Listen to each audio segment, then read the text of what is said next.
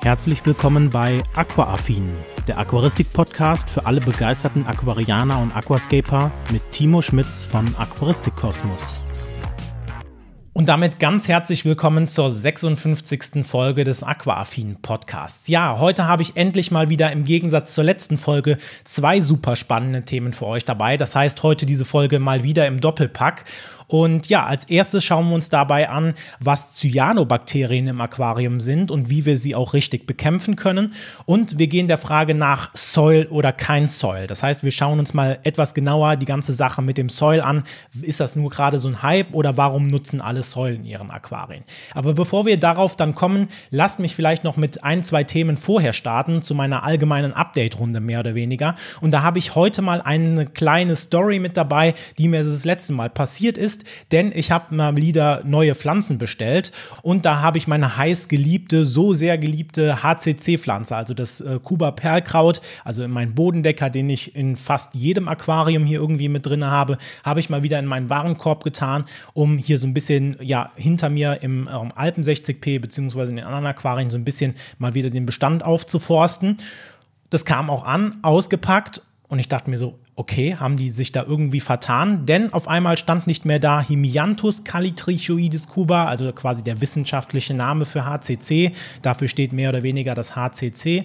Und ähm, ja, es stand halt nicht mehr ähm, Himianthus als erstes, sondern Micranthenum. Und da dachte ich mir so, okay, haben sie jetzt da die falsche Pflanze genommen und habe mich da so ein bisschen drüber informiert und habe dann festgestellt, hey, da wurde Anfang 2023 eine, Klassi eine Neuklassifizierung vorgenommen. Das heißt, die, ähm, ja, das ursprüngliche HCC, was wir so kennen, wurde quasi neu klassifiziert, jetzt nicht mehr als Hemianthus, sondern als Micranthenum.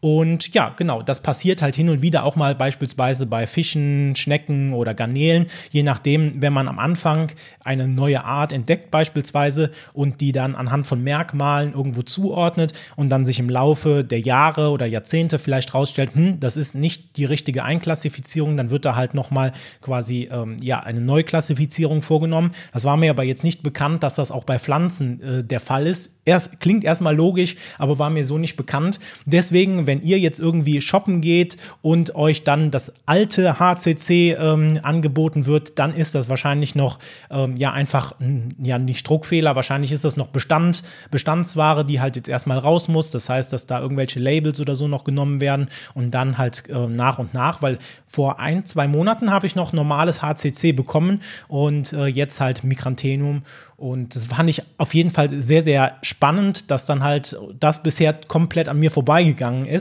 Und äh, wenn man halt so online schaut, sind auch noch nicht so viele Stores, die das umgestellt haben. Ich denke mal, weil halt die meisten das Ganze unter Hemiantes calitrichoides cuba, also HCC, immer noch besser kennen. Das heißt, eigentlich müssten wir es ja jetzt konsequenterweise MCC nennen. Aber mal schauen, wie sich das Ganze durchsetzt. Okay, gut, so viel zu meiner kleinen Story am Anfang. Und dann habe ich mir gedacht, führen wir jetzt hier in äh, der Podcast-Folge, beziehungsweise so einmal im Monat, eine kleine neue Kategorie ein. Denn ähm, im Endeffekt habt ihr natürlich auch nicht nur meinen Podcast hier in der Aquaristik-Szene, sondern es gibt ja ganz, ganz viele verschiedene Podcasts auch außerhalb der Aquaristik-Szene, die ich beispielsweise höre. Und da ich halt in den letzten Folgen oder auf Instagram immer mal wieder die Frage bekomme, okay, ähm, ja, welche Podcasts, andere Aquaristik-Podcasts oder auch generell andere Podcasts kannst du empfehlen. Habe ich gedacht, machen wir einfach mal so eine kleine Kategorie, quasi der Podcast des Monats nenne ich das Ganze jetzt. Und da werde ich dann immer mal wieder äh, einzelne Podcasts vorstellen, die ich selber höre, die ich selber gut finde, Vielleicht auch je nachdem, weil jetzt gerade die Aquaristik-Szene nicht ganz so viel hergibt hier im deutschsprachigen Raum, werden wir vielleicht auch immer mal wieder normale Podcasts, also aus anderen Genres oder anderen Kategorien mit einfügen, dass das Ganze halt auch so einen kleinen Blumenstrauß an schönen Podcasts für euch gibt. Und ähm, genau, von daher fangen wir damit heute mal an. Und ich habe mir zuallererst einen Podcast rausgesucht. Wenn ihr so ein bisschen unter Podcasts oder auf Podcast-Plattformen aktiv seid, dann äh, werdet ihr diesen Podcast sicherlich kennen, beziehungsweise seine YouTube-Videos kennt sicherlich auch jeder, der irgendwie mit Aquaristik oder Aquascaping zu tun hat. Und zwar ist das nämlich der Podcast Aqua Owner Aquarium Talk von Tobias Gavrich, das heißt vom Aqua Owner auf YouTube, auf dem YouTube-Channel. Und ähm, genau, da habe ich mir gedacht, okay, Ehre dem, dem Ehre gebührt. Ich glaube, dieser Podcast ist mit einer der längsten aktuellsten, wahrscheinlich auch mit einer der folgenreichsten und auch sicherlich, das kann man so nie, natürlich nie richtig sagen, aber wahrscheinlich auch so der bekannteste und erfolgreichste Podcast, den wir so in der Aquaristik und Aquascaping-Szene haben. Deswegen habe ich gedacht, packen wir den auf jeden Fall mal als allererstes rein. Und dieser Podcast war früher bekannt als All Aquascaping Answers. Und ich glaube, vor einem knappen Jahr oder sowas hat äh, der Tobias sich entschieden, das Ganze jetzt als ähm, Aqua Owner Aquarium Talk dann quasi umzubenennen und auch so einen kleinen Themenshift mehr oder weniger zu machen. Man findet ihn dabei in den älteren Folgen ähm, meistens oder auch hin und wieder natürlich mit Interviewpartnern, aber halt auch meistens äh, alleine im Podcast.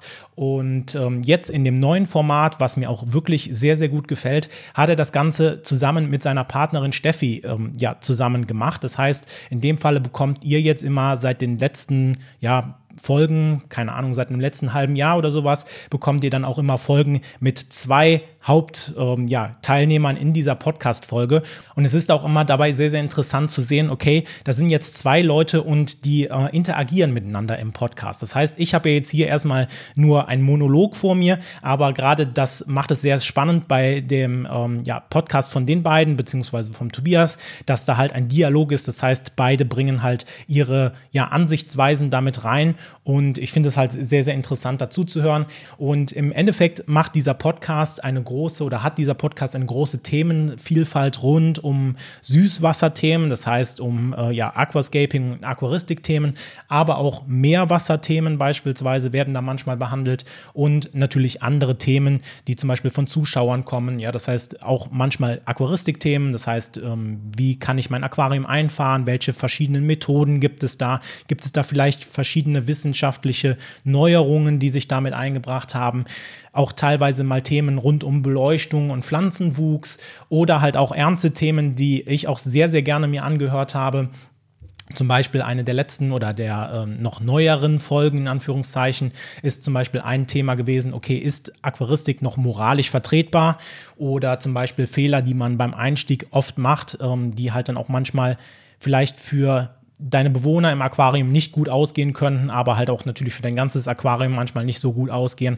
Von daher ist da auf jeden Fall eine große, große Vielfalt, aber es macht halt auf jeden Fall sehr, sehr viel Spaß zuzuhören. Also wenn ihr mal in den Podcast reinhören wollt, findest du unten in den Show Notes auf jeden Fall die Verlinkung zu seinem ähm, ja, YouTube-Account für diesen Podcast, beziehungsweise natürlich auch zu den entsprechenden Spotify oder Apple Podcast ähm, Absprüngen.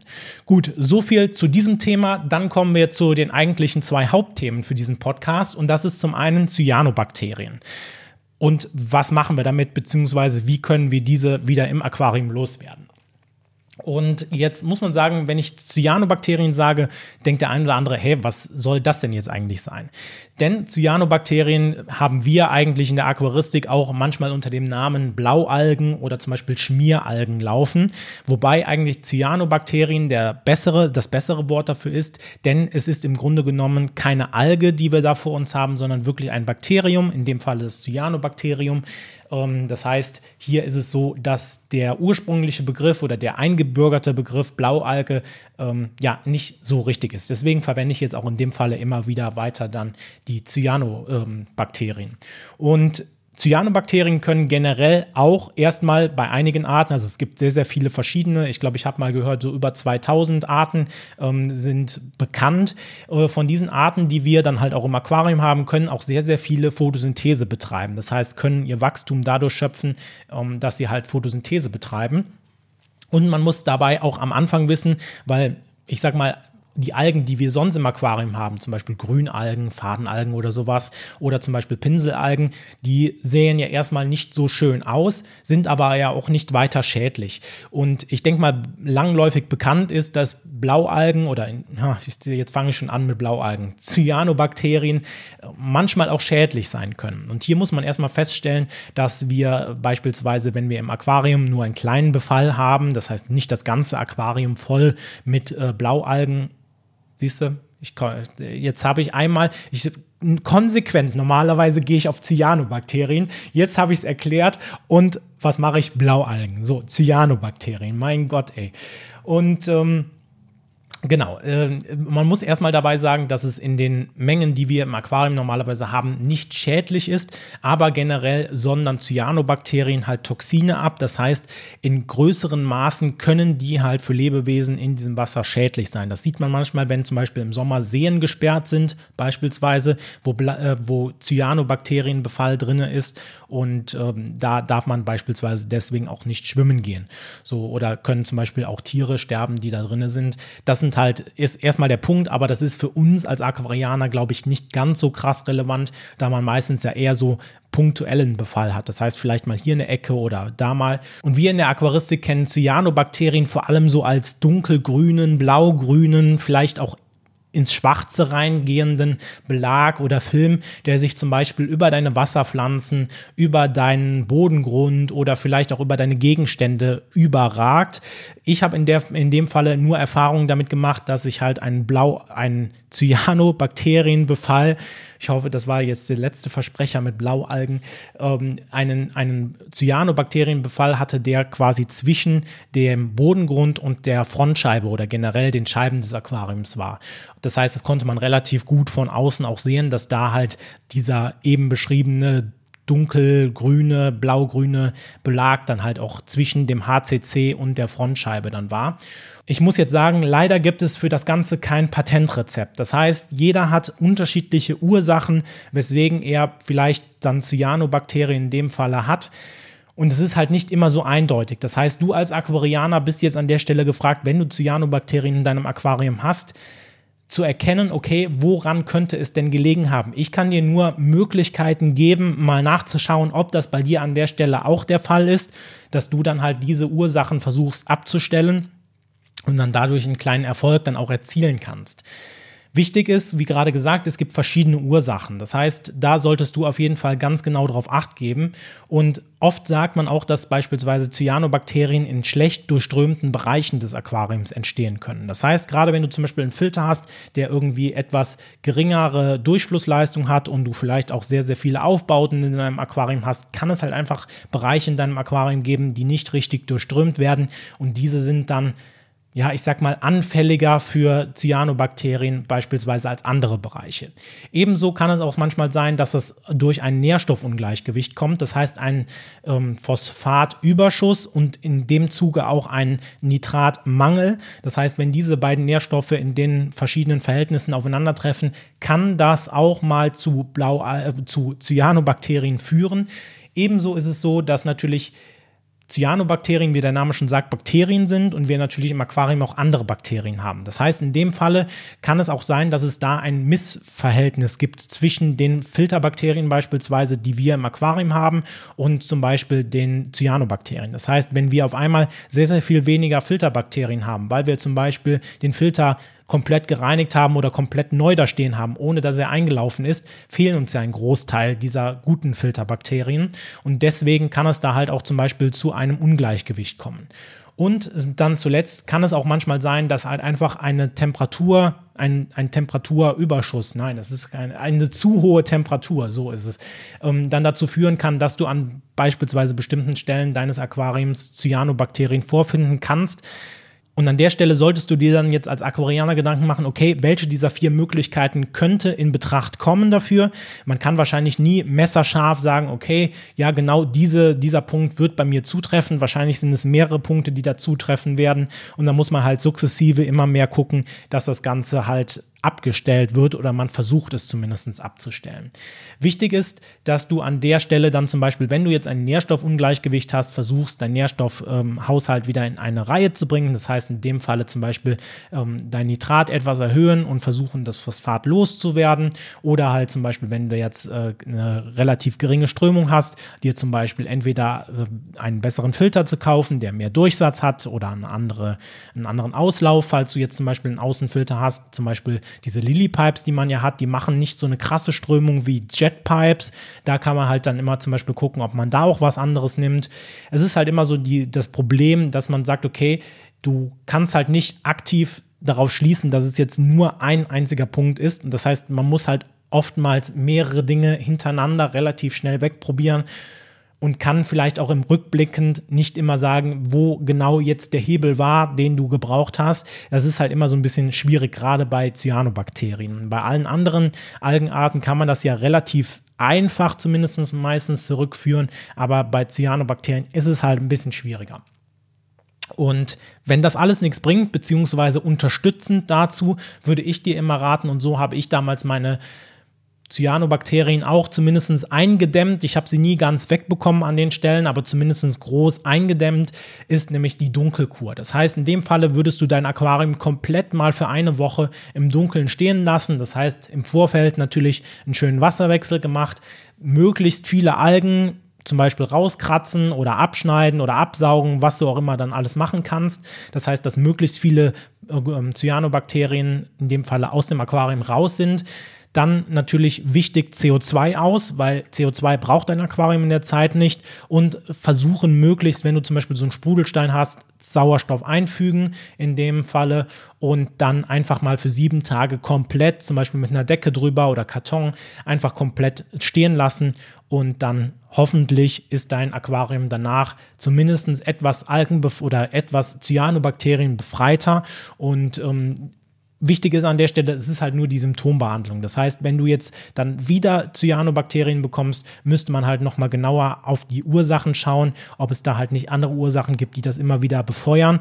Ich konnte es damit ganz, ganz gut eindämmen. Ich hatte an einigen wenigen Stellen, hatte ich noch äh, Cyanobakterien, aber das war halt an der Stelle nicht mehr der Rede wert. Und ähm, genau, von daher sind das meine Punkte, die ich zu Cyanobakterien zu sagen habe. Und dann würde ich sagen, kommen wir jetzt zum zweiten Punkt oder zum zweiten Thema, was ich hier für diesen Podcast mit aufgenommen habe. Und das ist die Frage Soil oder nicht Soil.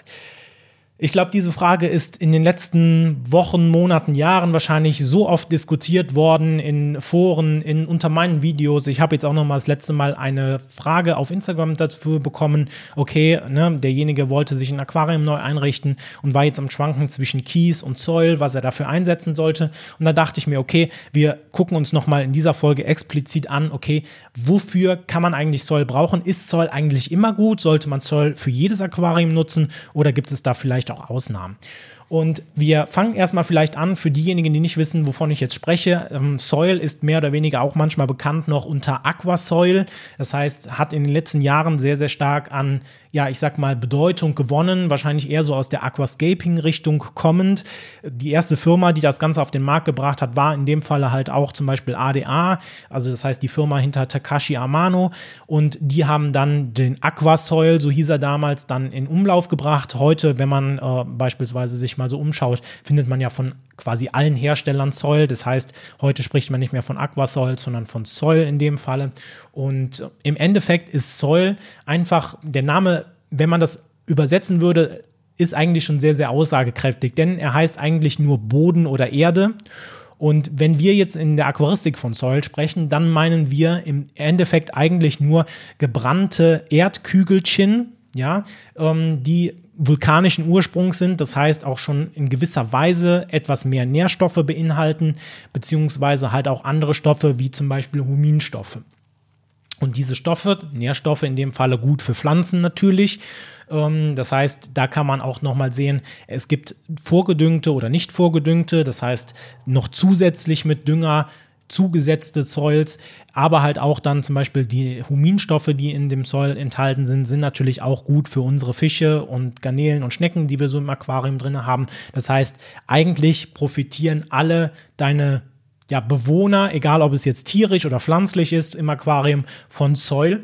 Und Soil wird auch manchmal gerne als aktiver Bodengrund bezeichnet weil er die Wasserqualität, beziehungsweise nicht die Wasserqualität, sondern die Wasserwerte in deinem Aquarium aktiv durch einen Kationentausch beeinflusst. Das heißt, Soil hat erstmal auf dein Aquarienwasser, wenn es aus der Leitung kommt und dann im Aquarium ist, einen pH- und Härtesenkenden, eine pH- und Härtesenkende Wirkung.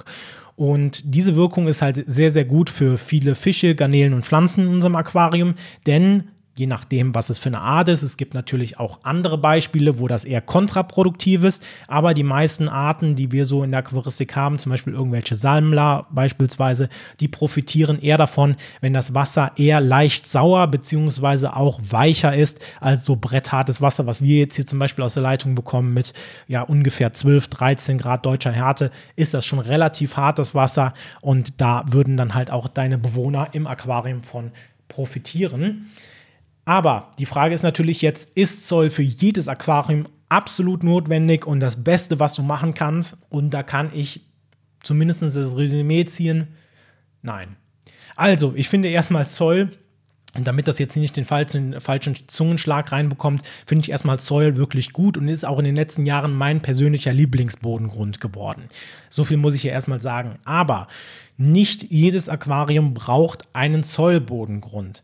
Und es ist ja immer so, dass du dir natürlich die Frage stellen musst, okay, warum komme ich denn jetzt auf die Idee, vielleicht Soil einzusetzen? Das heißt, in dem Falle möchtest du ja für dich bewerten, okay, macht Soil oder ergibt Soil einzusetzen für mich Sinn oder nicht? Und dazu brauchst du zumindest etwas Vorstellungskraft, womit du oder was du mit deinem Aquarium erreichen willst. Das heißt, was du für eine Art des Aquariums haben möchtest. Möchtest du eher beispielsweise die klassische Gesellschaftsaquaristik in deinem Aquarium haben, das heißt ein normales Gesellschaftsaquarium, möchtest du vielleicht eher in die Aquascaping-Richtung gehen, hast du vielleicht auch schon Pflanzen, die dir irgendwie so vorschweben, die du reinhaben möchtest, möchtest du wie ich zum Beispiel auch sehr viel Bodendecker im Aquarium einsetzen. Das sind halt Dinge, die du dir, wenn du zwischen der Auswahl zwischen Soil oder anderen Bodengründen stehst, vielleicht auch nochmal vorher Gedanken machen solltest. Und ich denke mal, dass die meisten von euch Soil immer eher mit einem besseren Pflanzenwuchs in Verbindung bringen. Und da kann ich erstmal natürlich sagen, jo, per se kann man natürlich sagen, jo, Soll wirkt erstmal auf den Pflanzenwuchs besser oder zumindest stellt deinen Pflanzen noch Nährstoffe über das Wurzelwerk. Also das heißt, weil ja der Soil in dem Falle dann natürlich die äh, Nährstoffe an die Wurzel der Pflanzen abgibt, gibt natürlich dann ja, Nährstoffe deiner Pflanze ab. Und äh, dadurch ist es halt natürlich auch so, dass deine Pflanzen erstmal besser wachsen können. Und das ist nämlich ganz wichtig, denn an der Stelle muss ich persönlich sagen, bringen andere Optionen aus meiner Sicht ein besseres Pflanzenwachstum, also das heißt ein besseres ja, Verhältnis zwischen, okay, was setze ich dafür ein und was bekomme ich dafür raus. Und diese Optionen sind für mich zum einen eine CO2-Versorgung und zum anderen eine bessere Beleuchtung.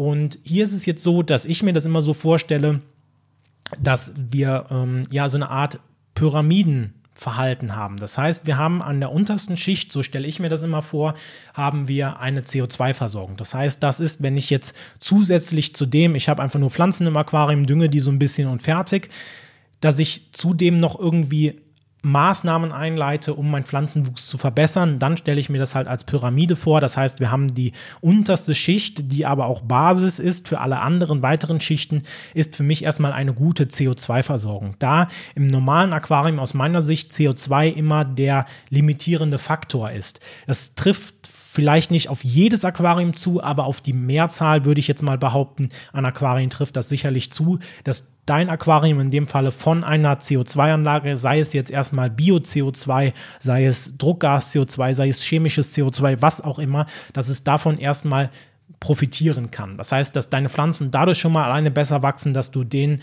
CO2 zur Verfügung stellst für ihr Wachstum. Auf der anderen Seite haben wir dann die nächste Schicht und die wäre für mich eine bessere Beleuchtung. Das ist jetzt natürlich immer relativ zu sehen, je nachdem, was du für ein Aquarium hast. Das heißt, wenn du jetzt beispielsweise ein Set-Aquarium hast, wo du eher so eine ja, ich meine, sie sind schon besser geworden in den letzten Jahren, aber man hat ja doch eher in so Set-Aquarien, diese klassischen Rio, Eheim, Sera-Sets, wie auch immer, hat man ja eine Beleuchtung drin, die eher so im, ich würde jetzt sagen, mittelmäßigen Bereich rumdümpelt. Das heißt, die ist jetzt schon im Vergleich zu früher nicht mehr ganz so schlecht, aber sie ist jetzt auch nicht unglaublich gut. So, gerade bei Beleuchtung kann man unglaublich viel dann auch ja quasi wettmachen, indem man halt zum Beispiel sagt, okay, wenn ich jetzt zum Beispiel einen Bodendecker halten möchte, funktioniert das nur, indem du halt oft eine sehr große Beleuchtung, also das heißt eine sehr starke Beleuchtung über deinem Becken hast. Natürlich kann man auch immer mit mittelmäßiger Beleuchtung starten, aber ich finde, das wäre quasi die zweite, der zweite Schritt. Das heißt, erst CO2, dann eine gute Beleuchtung und erst dann auf diesem Schritt aufbauen. Quasi die Spitze der Pyramide ist für mich eine, ähm, ein Zollbodengrund, wenn wir auf den Bezug quasi gutes Pflanzenwachstum gucken. Das heißt, da solltest du dir bewusst sein, dass andere Maßnahmen wahrscheinlich mehr bringen, beispielsweise als nur das reine, das reine Soil ins Aquarium reinschmeißen und dann sagen, jo, jetzt müssen aber meine Pflanzen wachsen.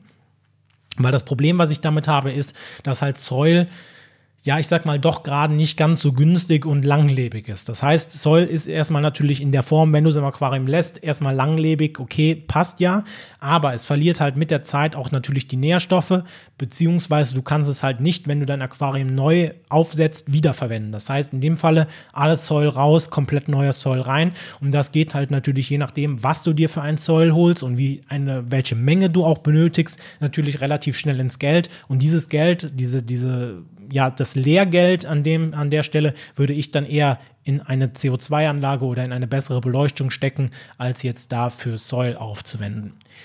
Gut, es gibt aber sicherlich auch einige Leute von euch, die sagen, hey, aber ich möchte jetzt Soil nicht wegen den Pflanzen haben, sondern weil es halt ja diese positiven Eigenschaften auf meine Wasserwerte hat, in dem Falle pH und Härte. Und hier kann ich jetzt auch wieder nur, nur sagen, okay, per se stimmt das natürlich vollkommen, aber diese, dieser, dieser Fakt einfach, dass beispielsweise deine Wasserwerte dadurch beeinflusst werden, ist halt endlich. Das heißt, irgendwann tritt eine Sättigung des Soils ein und das passiert je nach Ausgangswasser verhältnismäßig schnell. Das ist, ist, halt immer die Frage, wenn du ein sehr, sehr hartes Wasser hast, wird das natürlich sehr, sehr viel schneller passieren, als wenn du schon aus der Leitung eigentlich ein fast perfektes Wasser bekommst und da nur noch ein paar Grad deutscher Härte oder sowas sind. Das heißt, hier musst du halt damit rechnen, dass irgendwann einfach der Punkt erreicht ist, wo dann halt ein Rückgang dieser ja, dieser, dieser Wirkung auch messbar ist. Das heißt, in dem Falle würde dann halt natürlich auch eine Sättigung deines Soils eintreten. Und da würde ich halt sagen, okay, da bin ich so ein bisschen unentschlossen. Denn auf der einen Seite kann ich dem voll und ganz zustimmen. Auf der anderen Seite muss ich sagen, wenn ich so überlege, dass der Soil nach vielleicht ein bis zwei Jahren seine komplette Wirkung verloren hat, also zwei Jahre wäre schon echt hart. Also ich glaube, so vielleicht nach einem Jahr, dann wird dann nichts mehr, also dann wird dann nichts mehr an positiver Wirkung vorhanden sein oder nur noch sehr wenig, dann würde ich halt sagen, pff, macht es, glaube ich, eher Sinn, beispielsweise andere Maßnahmen wiederum zu nutzen. Und die Senkung der Härte kann man zum Beispiel besser aus meiner Sicht zum Beispiel durch eine Osmoseanlage erreichen. Das heißt, die ist aus meiner Sicht sehr, sehr viel langlebiger und besser auch in der Effektivität als beispielsweise jetzt reinen Soil. Man kann zum Beispiel Huminstoffe hinzugeben, ähm, zum Beispiel auch Erlenzapfen, ja, die dann halt den äh, pH-Wert so ein bisschen senken. Man kann aber auch überlegen, ob man vielleicht den Bestand so ein bisschen anpasst, dass man sich halt ähm, ähm, ja Arten in sein Aquarium reinholt, die besser vielleicht mit einem etwas härteren Wasser oder etwas ähm, ja, neutraleren Wasser umgehen können, vielleicht als andere Arten. Das sind halt so Punkte, wo ich sage, okay, da wäre das Geld wahrscheinlich doch besser angelegt als wieder in reinem Soil. Äh, ebenso kann man natürlich auch sagen, okay, ja, ich sehe halt, dass Soil natürlich auf jeden Fall eine pH-senkende Wirkung hat. Hier kann man aber auch natürlich überlegen, ob man nicht vielleicht auf Torfgranulat in der Filterung umsteigt, um halt so auf biologischem Sinne, es gibt natürlich auch immer chemische Mittel dafür, aber wenn man jetzt erstmal auf dem biologischen Ast bleiben möchte, dass man da halt dann versucht, okay, ähm, ich versuche mit Torfgranulat meinen pH-Wert ein bisschen runterzuziehen wäre natürlich auch eine Möglichkeit. Das heißt, wenn wir die ganzen Themen jetzt so zusammenfassen, muss ich persönlich sagen, Soil hat definitiv sehr, sehr viele Vorteile aber auch einige Nachteile. Und diese Nachteile dürft ihr, wenn ihr darauf guckt, nicht vergessen. Und nur weil jetzt sehr, sehr viele YouTuber, Instagrammer, wie auch immer, sehr, sehr viel Soil einsetzen, muss es nicht immer die beste Wahl für dein Aquarium sein. Das heißt, du solltest dir im Vorfeld Gedanken machen, okay, was möchte ich mit meinem Aquarium machen, beziehungsweise auch, was habe ich denn vielleicht schon für Technik. Das heißt, wenn ich jetzt zum Beispiel schon eine CO2-Versorgung habe, wenn ich schon eine gute Beleuchtung habe, dann kann ich ja die Vorteile von Soil sehr, sehr viel besser nutzen, äh, also in Bezug auf Pflanzenwachstum jetzt, als wenn ich dann nur Soil reinkippe und ich habe keine CO2-Versorgung und keine gute Beleuchtung im Aquarium. Das heißt, da ist der Return on Invest aus meiner Sicht sehr, sehr viel besser, wenn du zum Beispiel schon ähm, ja, bestehende Technik hast, die das Ganze dann halt mehr oder weniger komplettieren im Sinne von, okay, du hast zuletzt dann Soil noch mit eingefügt und hast dann dadurch noch ein besseres Pflanzenwachstum. Das heißt, dein Aquarium kann auch immer sehr, sehr gut mit Kies oder Sand funktionieren. Das ist halt immer sehr, sehr speziell für dein Aquarium. Wichtig war mir an der Stelle, wenn du jetzt überlegst, okay, soll ich Soil oder soll ich Kies oder Sand einsetzen, dann ist es nicht so, dass man definitiv sagen kann, ein Bodengrund hat immer gewonnen, der ist immer perfekt, sondern man muss sich halt mit den Vor- und Nachteilen der einzelnen Bodengründe so ein bisschen auseinandersetzen und dann halt das Richtige für sich auswählen. Einfach blind einem Hype zu folgen, das macht aus meiner Sicht keinen Sinn, auch wenn es Soil immer noch für mich mein Lieblingsbodengrund ist, würde ich euch empfehlen, macht euch da ganz ganz einfache Gedanken drüber und entscheidet dann. Und wenn es dann Soil wird, ist es auch natürlich eine schöne Wahl. Wenn es Kies oder Sand wird, ist es auch ebenso toll. Und dann würde ich sagen, soll es das von dieser Podcast-Folge gewesen sein. Macht's gut. Bis dahin. Ciao. Das war Aquaaffin, der Aquaristik-Podcast für alle begeisterten Aquarianer und Aquascaper. Wenn du auf YouTube zuschaust, vergesse bitte nicht, den entsprechenden Kanal zu abonnieren. Andernfalls bewerte doch bitte diesen Podcast und schaue gerne mal auf meinem YouTube-Kanal vorbei. Den Link findest du wie immer in den Show Notes. Also, bis dann!